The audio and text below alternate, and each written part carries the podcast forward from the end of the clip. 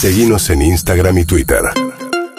Arroba Urbana Play FM. Vamos a hablar de una eh, polémica que se armó alrededor de la difusión del listado de personas que habían ingresado a la Quinta de Olivos durante eh, la vigencia del confinamiento. Entonces la discusión un poco era, o es, si Alberto Fernández cumplió o no cumplió con medidas que le impuso a terceros. Evidentemente el presidente de la Nación era un trabajador esencial, eh, dejó de ir a Casa Rosada y mudó gran parte de su actividad a Olivos.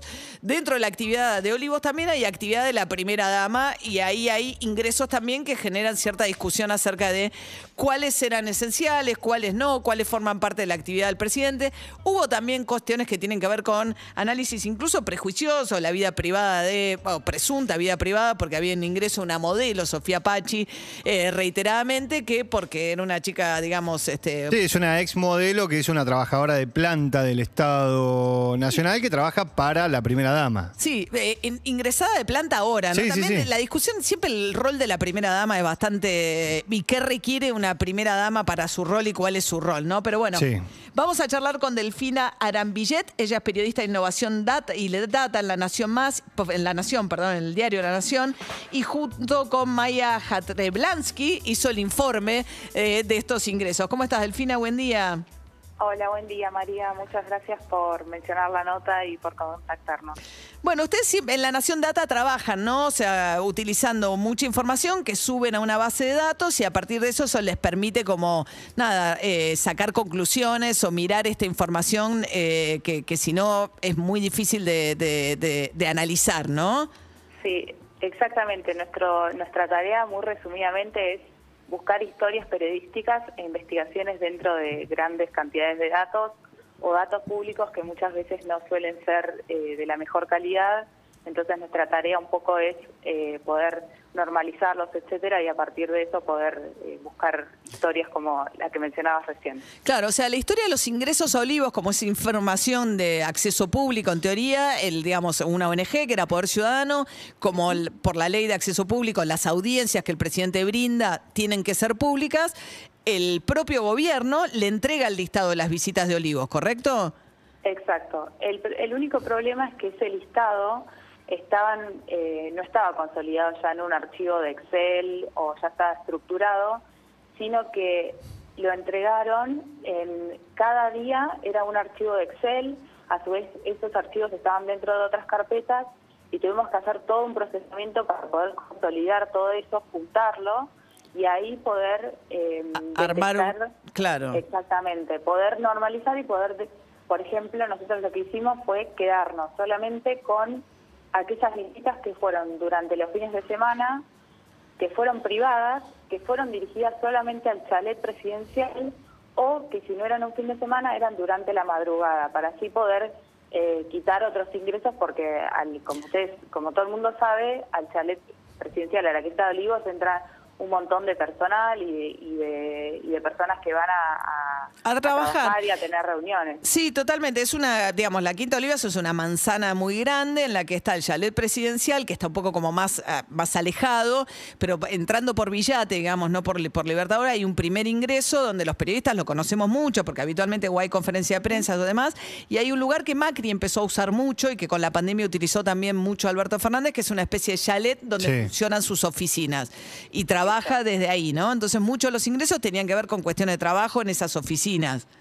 Exacto, pero por eso mismo nosotros nos eh, enfocamos en estos casos de entradas los fines de semana y en horarios eh, nocturnos porque hay entradas hasta o salidas hasta bastante entrada a la madrugada. Sí, Alberto Fernández es más noctámbulo también, ¿no? Eh, eh, Así como Macri decía, yo cortaba a las 7 y me ponía a ver Netflix, el gobierno de Macri arrancaba a las 8 de la mañana, el Sí. gobierno de Alberto Fernández termina mucho más tarde.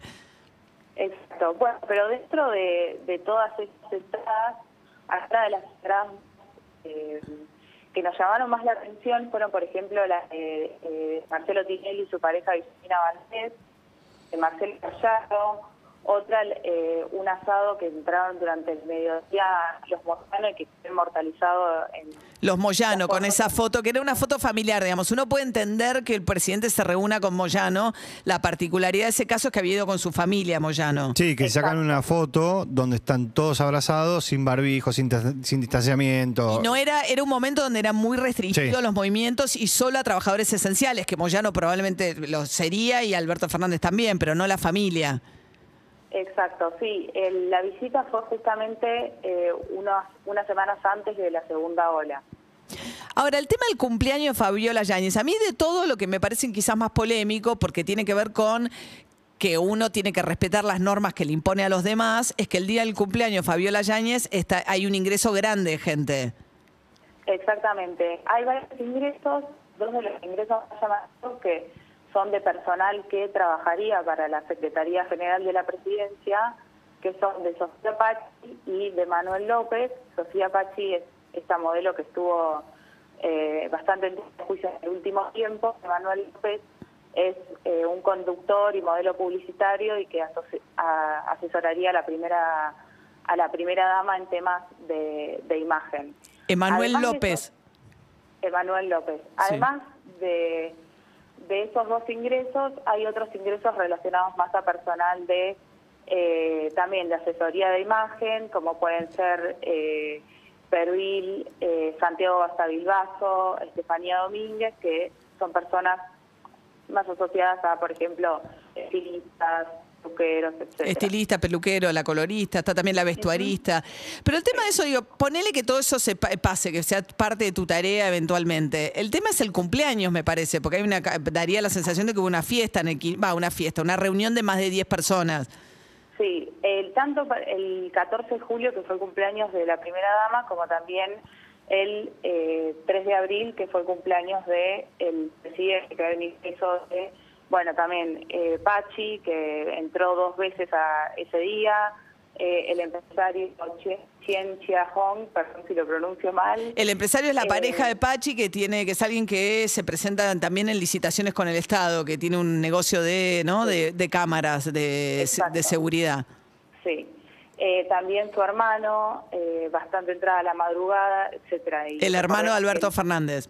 Sí, el 3 de abril fue, eh, bueno, estábamos eh, en pleno confinamiento.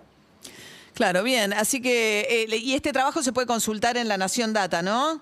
Exactamente, pueden entrar a La Nación Data y ahí van a encontrar la nota, eh, o si no, buscarla en Google como las reuniones sociales más llamativas en el chalet presidencial. Delfina Arambillet, periodista de Innovación y Data en el diario La Nación. Gracias, Delfina. Gracias, María, un saludo muy grande. Hasta luego. Insisto, creo que ha habido de todo en esto también, ¿no? Ha habido un señalamiento de cuestiones que me parece que son impropias, que tienen que ver con la vida privada, los prejuicios de cada uno.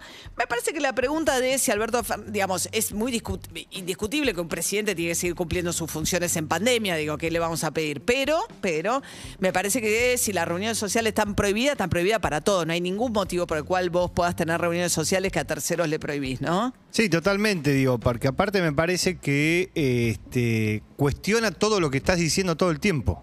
Entonces, ¿con qué, desde qué lugar le decís a la gente, miren, no se junten, no se ha- no hagan. Si haces tu- haces un cumpleaños, digo, no es que haces una reunión de trabajo, haces un cumpleaños. Un cumpleaños. Bueno, pero algo similar renunció el mi- un ministro en, en- en Inglaterra ahora, porque se tenía porque era el ministro de Salud que Y- pregonaba que pero no pregonaba el distanciamiento y tenía una Terminó besos. era amante de, de una de las colaboradoras del ministerio.